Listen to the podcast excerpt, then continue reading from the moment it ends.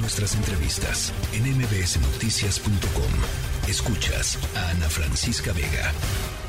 Ya les decía, en marzo el gobierno de los Estados Unidos advirtió que las organizaciones criminales transnacionales mexicanas están consiguiendo eh, precursores para fabricar eh, fentanilo a través de eh, pues escapar de las inspecciones normales de aduanas que tienen que hacerse en los países, etiquetando mal los productos o incluso importando químicos que tienen un doble uso, la mayoría de estos químicos provenientes de China. Em, esto, por supuesto, ha, pues, eh, ha provocado una guerra de declaraciones entre el gobierno mexicano y el gobierno de los Estados Unidos, particularmente de algunos congresistas en los Estados Unidos. Pero sí creo que es importante tratar de entender, pues, quién, quién y en qué hay razón en estos, en estos reclamos. Lilian Chapa Colofón, investigadora senior del World Justice Project. Me da mucho gusto platicar contigo esta tarde, Lilian. ¿Qué tal, Ana Francisca? A mí también me da mucho gusto saludarte con este tema, además tan importante para ambos países. A ver, ¿cómo, cómo lo lees tú? Pues, pues mira, pues, lastimosamente estamos además eh, en esta discusión de un problema de salud pública tan serio, atravesados por la coyuntura de las pre-campañas eh, en Estados Unidos. Oye, escuchas a, a los legisladores republicanos haciendo declaraciones que son eh, muy llamativas y que no se pueden entender sino en un contexto de que están haciendo campaña por su partido y, y quien eh, a lo mejor quien sería su candidato a la presidencia y pues por el, lado mexicano nos enfrentamos también a un reto enorme para las instituciones eh, de seguridad pública y no solo para las de seguridad pública. Yo te diría que también tenemos un problema de la porosidad y de pues un tema de regulación de la facilidad con la que entran sustancias que se pueden utilizar para eh, pues producir un, un compuesto como el fentanilo.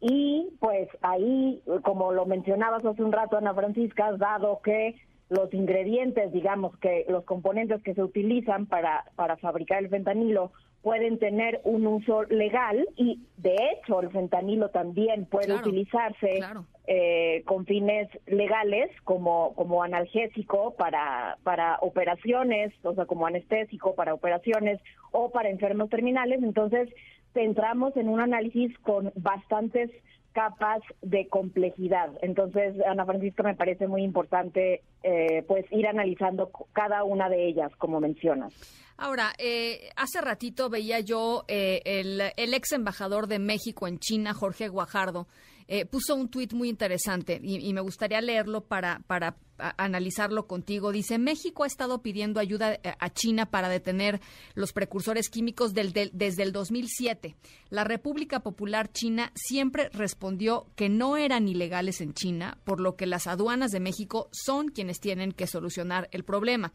Xi Jinping se comprometió después a hacer algo al respecto en su reunión con Trump en Buenos Aires en el 2018, dice Jorge Guajardo, y aquí estamos, o sea, en el mismo cuadrito, en el cuadrito de la salida, pues. Sí, y, además, o sea, creo que se entiende como dada la, digamos que la sofisticación que tiene la producción del, del fentanilo y de las drogas sintéticas, que, que son las causantes de muertes en Estados Unidos no solo lo es el fentanilo, sino las metanfetaminas también y otras drogas contaminadas con fentanilo, eh, pues aquí entramos en un tema que, que no solamente es de, oye, pues no dejes pasar el fentanilo eh, tú, China, como en la, carta, en la carta que, envió el presidente eh, mexicano a Xi Jinping, al, presidente chino, no es una cuestión de, pues, oye, dime exactamente en qué embarcaciones va, en qué contenedores va, a quién se lo están mandando. A ver, esto sí es, eh, sí es uno de los mayores problemas que yo creo que va a enfrentar nuestro país y el mundo entero en términos de control de este tipo de sustancias, porque son muy escurridizas en, el sentido de que, eh, de nuevo, hay fentanilo, hay fentanilo lícito y hay necesidad de muchas industrias de los precursores para otros fines, los precursores con los que se elabora el fentanilo, para temas como incluso eh, eh, pesticidas, como para la elaboración de barnices, o sea, es, eh, estos componentes son utilizados por una amplia gama de industrias. Entonces, es eh, aquí yo creo que un tema que no tiene nada que ver con despliegues militares y con el uso de la fuerza, eh, que es hacer una revisión más inteligente de, de los embarques que llegan por, por una cuestión. Eh, aquí el tema es a quién le van a llegar. Eh, por ejemplo, China tiene razón en decir, oye, pues yo estoy exportando eh, este este químico que con el que se hace eh, el fentanilo para fines médicos, que tiene una demanda y que es una demanda legítima en, en todo el mundo, no solamente en Estados Unidos. Pero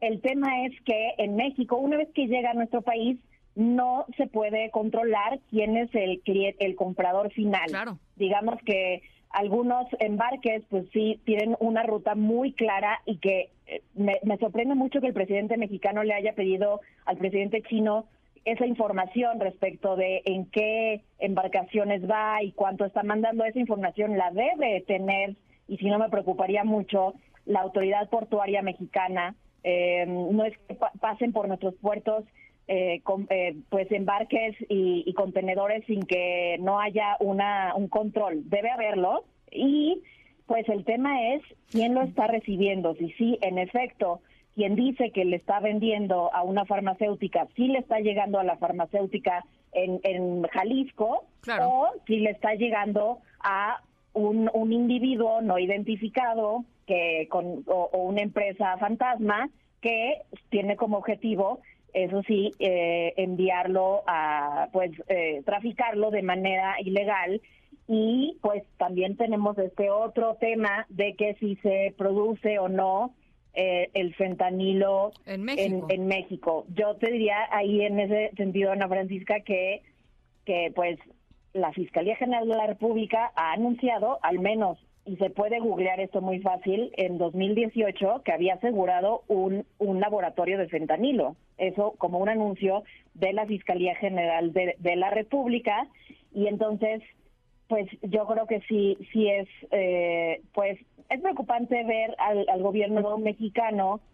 pues haciendo un poco evidente que no tiene eh, control de este tema. Es muy difícil tenerlo, pero lo es aún más si tienes a una Fiscalía General de la República, que es la que tendría que estar, toda esta información que le pidió el presidente mexicano al presidente chino, pues la agencia de investigaciones de la Fiscalía General de la República debería tener esa información o incluso la agencia de, inteligencia civil en México, eh, en lugar de estar espiando a defensores de derechos humanos o a periodistas, esto yo creo que sí es, eh, dado el tamaño del problema que, implica el tráfico de estas sustancias, su peligrosidad para la salud pública en México y en, otro, y en Estados Unidos, yo creo que, eh, o sea, no es información que, que tenga China y nada y nada más. Debería haber una estrategia de persecución penal eh, ordenada por la Fiscalía, encabezada por la Fiscalía, en colaboración además con otros países, porque esto no es un tema que vayan a resolver eh, pues eh, policías y militares en nuestro país. Tenemos que coordinarnos intercambiando información de tránsito y de importación y de exportación de este tipo de, de químicos que tienen muchos que tienen muchos usos como como ya lo hemos comentado. Entonces me, queda pues, claro Lilian que, que dada la sofisticación digamos de la respuesta que tendría que tener un problema así de global y así de y así de complicado eh, pues claramente la respuesta en poco sofisticada tanto del presidente López Obrador como incluso de los propios congresistas estadounidenses de, Xi Jinping, pero seguramente ni siquiera, no, no sé cómo va a ser tomada la carta en China, pues, pero eh, me queda la impresión de que habiendo culpas, omisiones y responsabilidades de por, en, en ambos lados, eh, pues eh, eh, siento que el tema está siendo utilizado políticamente pues para beneficios internos. Lo decías justo al inicio de tu de tu de, la entrevista. Es decir eh, en Estados Unidos periodo electoral en México bueno creo que no hemos salido del periodo electoral desde el segundo año de gobierno pero Pero lo que quiero decir es, es, es un muy buen tema para, para, para jalar, digamos, eh, voluntades en torno y apoyos en torno al presidente López Obrador, ¿no? Sacar este, este, este asunto como eh, eh, patriotero, pues, de los gringos nos están queriendo invadir y creo que se utiliza así también mucho el tema. Sí, sí, también los, los en específico los legisladores republicanos que, que sabemos tienen además apoyo de, de este lobby de, de, las armas, de la Asociación Nacional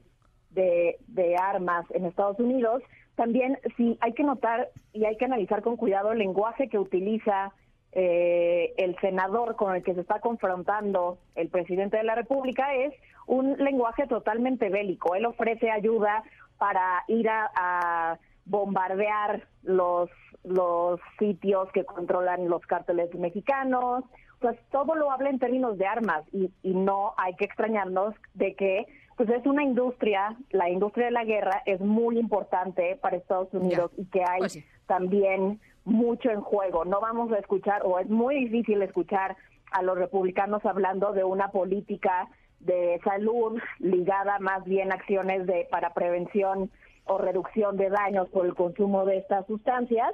y, y, pues sí, me parece muy perverso por parte de los de cierto grupo de legisladores republicanos también convertir esto por intereses económicos en un tema para continuar la guerra. Y, como lo dices, a final de cuentas, eh, pues ganan, eh, gana la industria de la guerra, los que venden armas, ganan los que venden y los que trafican drogas, los que se benefician de la corrupción y el que pierde, los que pierden son las personas que se ven afectadas por eh, pues el abuso de estas sustancias y por la contaminación de estas sustancias que, están comprando en la calle. Hay que distinguir entre una persona que, que se ve afectada por, por, por ejemplo, consumo problemático o adicción a los eh, opioides que recetados recetó un médico claro. y quienes tienen un problema que a lo mejor fue por consumo lúdico de algún tipo de, sustancia, pero que lo que les vendieron en la calle estaba contaminado con una sustancia verdaderamente letal y peligrosa. Y yo creo que esta es eh, una gran parte de las víctimas que está contando Estados Unidos eh, pues en esta en esta cifra tan abultada de casi 100.000 mil muertes al año por este consumo. Eh, entonces, sí, y no, yo creo que no hay que exculpar la responsabilidad de, de los grupos criminales en México que sí están, por supuesto, sacando ganancias de una sustancia que no tiene actualmente ningún control sanitario, incluso en México. Creo que además falta muchos esfuerzos por parte de nuestras autoridades por, saber exactamente qué se está vendiendo en las calles. O sea, eh, el presidente de la República habla de del daño que se le está haciendo a los jóvenes en Estados Unidos, pero en México también eh, nos falta, a ver, eh, y creo que esto ya se ha hablado mucho en tu espacio, Ana Francisca, con organizaciones que, que pues estudian el tema del consumo de drogas. No hay una encuesta de eh, la que levantaba cada cinco años sobre uso de, drogas. En México no se ha levantado, la última es de 2016, entonces hoy por hoy no tenemos datos recientes y confiables sobre cómo es el consumo de drogas en México. No lo, no no hay no podemos tapar el sol con un dedo y nos falta eh, esa información que CONADIC dice que es por falta de presupuesto, es lamentable y pues no tenemos más que eh, pues huecos de información y las autoridades que eh, persiguen a quienes venden drogas pues eh, falta mucho por saber sobre qué están qué qué hay en estas sustancias más allá de lo que escuchamos en estos comerciales de contra las adicciones que tienen raticida etcétera. Hay mucho que estudiar de las, las drogas que se venden en México para saber exactamente de dónde vienen esos componentes, si eh, eso está contribuyendo a, muertes. En fin, nos falta muchísima información en México también, hay que decirlo. Bueno, pues es una lectura muy interesante. Eh, vamos a seguir en el tema, porque ellos van a seguir en el tema y creo que es importante ponerlo sobre la mesa y sobre todo contratar de poner datos eh, muy concretos para, para el análisis. Gracias, Lilian, por ayudarnos a hacer esto. Con mucho gusto, Ana Francisca. Ese es el tema del futuro, sin duda, en temas de seguridad. Te mando un abrazo. La tercera de MBS Noticias.